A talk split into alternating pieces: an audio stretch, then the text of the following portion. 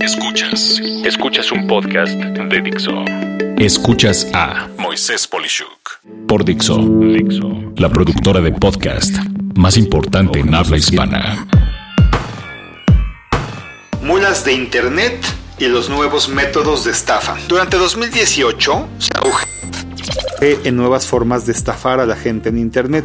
Particularmente estoy preocupado porque ahora este tipo de estafa puede tener facilidad dada la coyuntura económica de las personas que son lamentablemente los más desfavorecidas dentro de la economía o bien adultos mayores con acceso a Internet.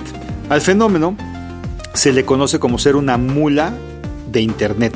El término mula se emplea típicamente para describir a las personas que llevan productos ilegales o dinero de un lugar a otro sin ser realmente los verdaderos criminales lucrando con dichas mercancías. Normalmente son gente con necesidades que se presta a transportar lo que no se debe, pero la necesidad pues los obliga. Para este tipo de delitos existen varios mecanismos y por ello el crimen organizado ha encontrado un lugar fantástico en Internet haciendo que las mulas ahora operen desde allí. Describo el detalle de cómo opera una mula en Internet. Para empezar, la forma de reclutamiento sucede cuando alguien se contactó en Internet y ofrece un negocio desde tu casa empleando solamente tu computadora.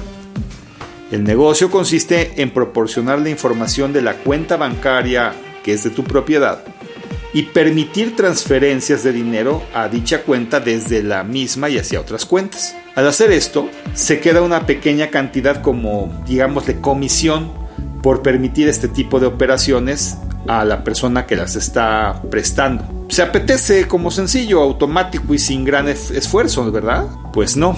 Esto te convierte automáticamente en un apoyo al crimen organizado como una mula de dinero en Internet que tiene altas probabilidades de hacer que sin deberla ni temerla acabe en la cárcel. Me gustaría aclarar algunos ejemplos de cómo puede suceder el reclutamiento de una mula de dinero en Internet, que es como quisiera que fueras a preocuparte y obviamente si algún ser querido tuyo lo hace, pues que te des cuenta. Para empezar, el criminal hace contacto con la mula en un sitio de citas, por ejemplo. Después de unas semanas de intercambiar opiniones y ya ganar confianza, el criminal le pide de favor recibir algo de dinero en su cuenta a la persona que recientemente conoció para una institución de beneficencia o algo equivalente en la que él o ella trabajan inventando cualquier pretexto y comentando lo beneficioso y bueno y noble que es esa institución, por darle un ejemplo.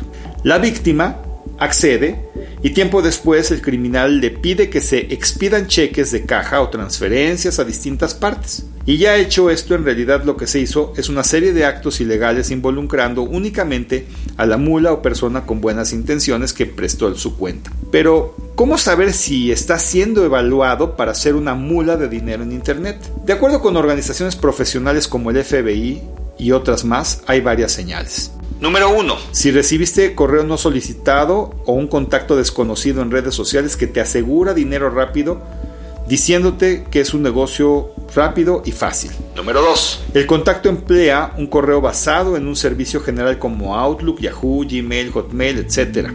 No tiene un correo propio o de una institución reconocida. Número 3. Se te solicita abrir una cuenta a nombre de alguien más o de una empresa para transferencias bancarias. Número 4 que el negocio implica recibir y enviar dinero de cualquier forma. Y número 5, el negocio es que tú cobres una comisión por recibir y enviar transferencias. Escuchas a Moisés Polishuk.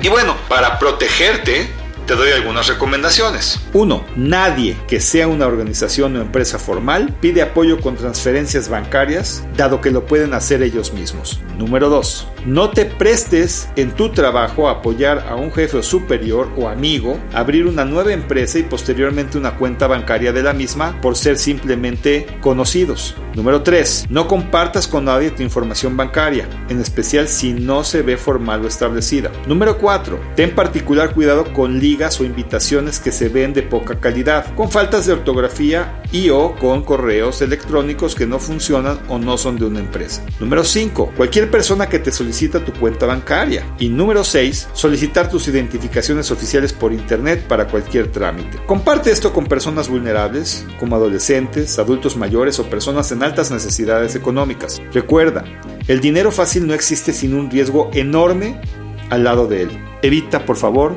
ser una víctima más y cuídate mucho. Soy Moisés Polishuk y agradezco que me hayas escuchado. Hasta la próxima. Dixo presentó a Moisés Polishuk